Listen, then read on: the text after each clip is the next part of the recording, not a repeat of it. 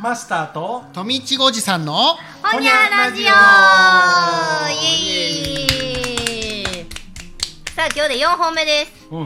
ねえもうだいぶ軌道に乗ってきはりましたね。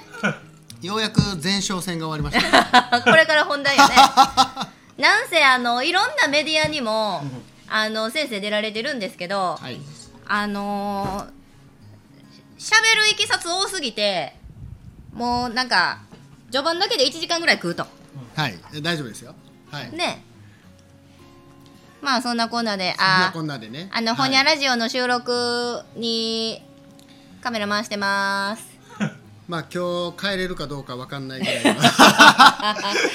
ねえ。ねまあまあいろいろねこの自然栽培の奥深さがちょっとでも伝わっていただけたら嬉しいなと思っているのと、うん。まああの富いちごってうん元基本何なのっていうのがあんまりまだちょっと僕説明できてないんですよ。ほんまや無農薬無肥料ってところまで聞いたけそうどねそうそうそうそう。それなのにまあいちごはわかるけどななぜ富いちごなのか。うん。ああいや聞きましょあのまだちょっと喋れてなかった。んうですけど、行きましょう、うん。まあ富いちごの富ってねあの豊富とか、うん。まあお金の富とかっていうその富なんですけども、うん。うん。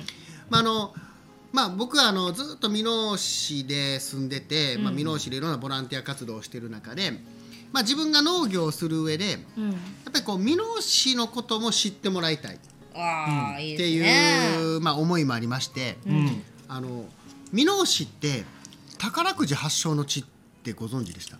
それ知らんかっいやた全然知らん。ですよね。聞いた時に「へえそうなんてなりましたよ。そうあのエミホ伝いで話を聞いた時、うん。そのとみ富いちごという名前と、うん。えー宝くじから、うん。昔は宝くじのことを富くじって呼んでたんは俺知ってたんで、うん。あそういう兼ね合いかなみそうたいな、ね、なんですよね。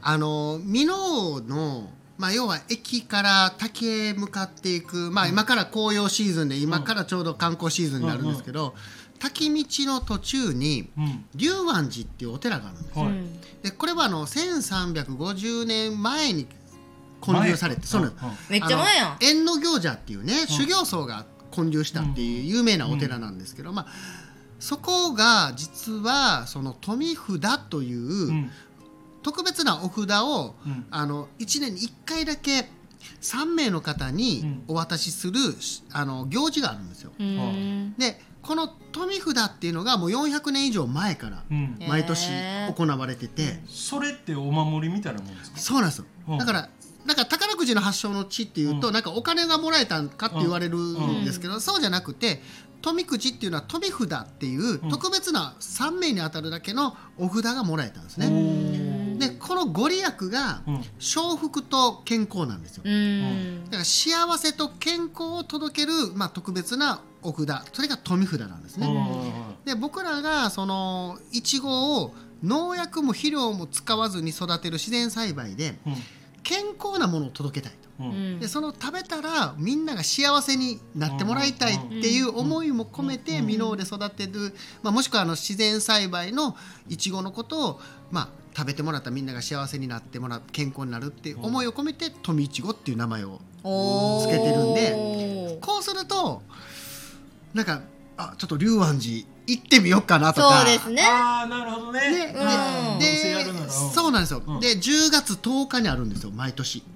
そうなんですよ。来週あるんですよ。おお10月10日の10時9時から12時前まで、うん。そのまず富札っていうのを買うんですよ、うん。うん。でそれが1時ぐらいからその神事が始まって、うん。3名の方にその富札がもらえるっていうのあがー毎年10月10日にあるので。あずっと続いてはんねや。そうなんですよ、そういうのも知ってもらうと、うん。またちょっとねそのまあい。ちごを食べる食べないじゃなくて、ん。ああこういう箕面の歴史があるんだっていうのを知ってもらえて嬉しいなと思って。だからそのだからいちごを食べてもらうだけじゃなくてその町としてもなんか盛り上がってもらいたいって思いを実は素晴ら。しい。いや今自社仏閣とか御朱印集めとかでね、ね。人気っちゃ人気やけどそのお寺の本質だったりとか、歴史に目を向ける人って全員が全員じゃないじゃないですか、うん。でもそういうことを知ることによって足を運んだ時によりなんか面白さとか、うん。ありがたさが増すというか、ねそうなんやあのその神事とか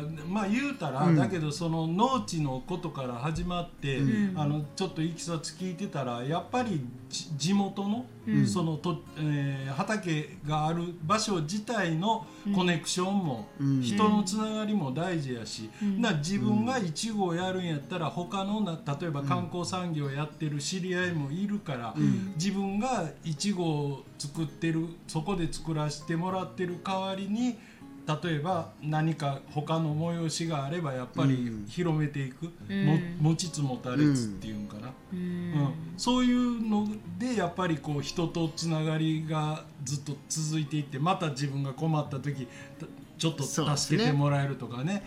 あのいや本当そう俺でも今めちゃくちゃしょうもないことが頭に浮かんだんで、はい。ほんの1分だけ妙なツッコミ。相撲好きの恵美穂にはいはい「神事」ってお話が出たから、うん。俺相撲見てて、うん。あのまあ、海外の力士もおるやん、うんうんうん。な？今あのロシアの力士とウクライナの力士がおって2人で戦いよるからね。あそう。戦争したんやで今。いやほんで。土俵で。あのほんまやで。でもあの相撲取りって、うん。まあ、相撲も神事やんもともと。な。クリスチャンあかんのか例えばさ最後にな時間時間になりましたと、うん。いう時塩取ったらような、うん。その塩を持った手で、うん。胸こうするやつはおるけどこうするやつおらんねんこう、はい十字の最後切らへんってことね、うんだからあれこうやったらやっぱ日本の神事で、ん。あからさまにあいつクリスチャンやっていう動きはうん。なんかしづらいもんがあんのちょっとか控え余計なこと。確かにねちゃいますか？あいや知らんでその昔小錦関がどうやったかで覚えてへんし知らんけどやさ。まあまあまあそういうのも考えてはいはるでしょうね、うなるほどな、うん。ということでまあこれいやいやいや。はほんまにしょうもない。いやそれを考えればいやだってかねこれから秋になって秋祭りとかねどんどん五穀豊穣のそういう行事が広がりますけれども、それももともと神事なわけですし。そうや、うん、だから分からんようで私たちの日常生活には密接につながっているということで、うん。何喋った？あその龍龍安寺さん龍安寺。龍安寺さんが言うたらじゃあもう富いちごの聖地と言っても過言ではないってことですそうですね、うん。だからこの聖地でうん。ちょっとこれからまたイベントしていこうかなと思っておお、うんなんか決まってるイベントとかあるんですか？まああのー今ちょっとあのー11月11日にうん。うんあのー地元のなんかファッションショーをうん。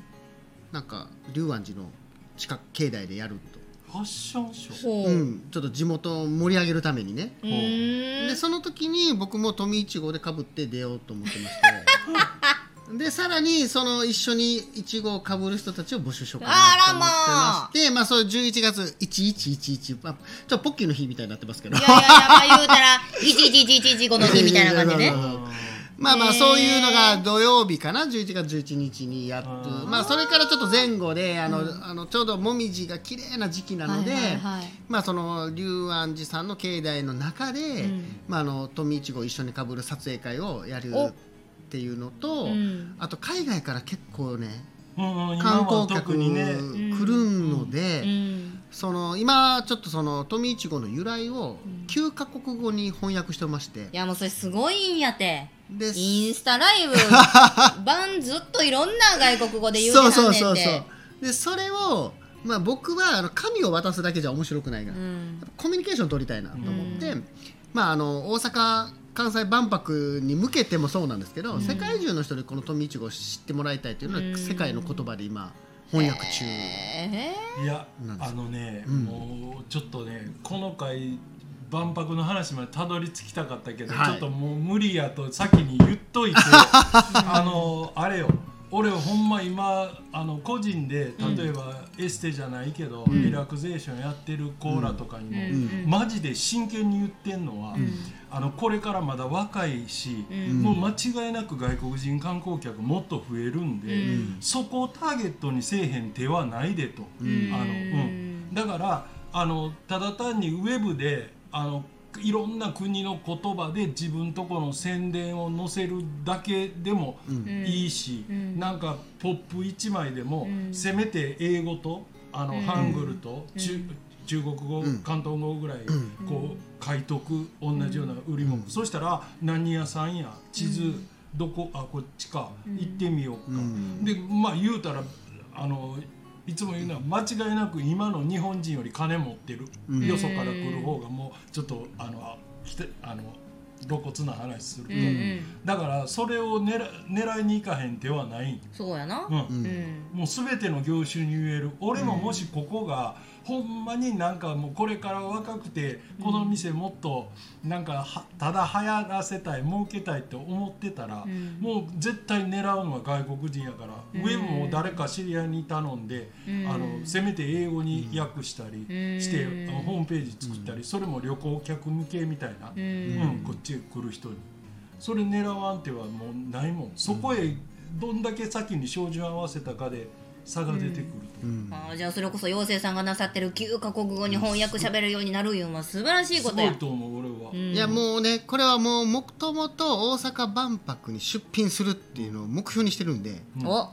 だから目標が決まってるんで、うん。そしたらやっぱ世界の人たちにやっぱ伝えないといけない、うん。うん。ってなるともう全ての国の言葉をできるだけ集めたい。今じゃ何カ国語か言えますか？9つあるうちの。えっとまずうん。韓国語、うん中国語、うん。えータイ語、えーインドネシア語、えーそれから、えーベトナム語、はあ。それから英語ドイツ語イタリア語そして、えースペイン語。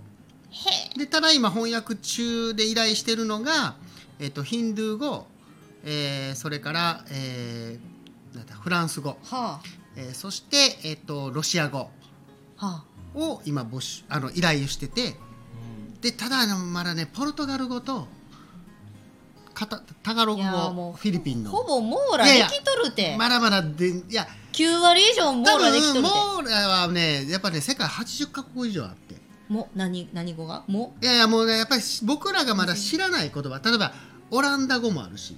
は多分そのフィンランドではフィンランド語もあるし、あはいはいはいでその人数関係なく、んいろんな国の人たちを用意しておきたいうーん。まじゃないだどの国の方がね来るか分からへん。で日本人が海外行った時日本語で説明してくれたら嬉しい、めっちゃ嬉しいと思います、うん、だから、えこの言葉でも用意してくれてたの？っていうのが僕は最大のもてなしだと思ってて。ああ素晴らしいうん、なだから僕はあのいちごかぶってん。ずーっと万博に出出入りしようと思ってて。もういうろうろうろうろしよう思ってて。それはもう今の段階でここまで準備してはったらねそねんなじゃあね。あそう。か目先のまず秋の龍安寺に向けてのイベントの準まあイ備もしかベントもあるりですし。しいちごの栽培も今もうめちゃくちゃ今最盛期なんで。ああそうかそう今か。今準備中いろないろいろ準備してる春の収穫に向けてというところで、ね。そうそうそう。じゃあもうほんまやったら今のこの回であの25年の万博についての目標を聞きたかったんですが 前置きでもう今全部尺使ったんで、さっきもそうね。はい、あその次こそは、うん。次こそはは。本ちゃんの2年後の万博もういもう行ってくださいやもう1年半や。ちゃちゃ入れんといてよ。入れんといて。え分かった。おやろう。んちゃちゃちゃ私も入れへん。ね ちょっとじゃない。まあ次行きましょう。じゃ一旦この辺で、はい。ほにゃー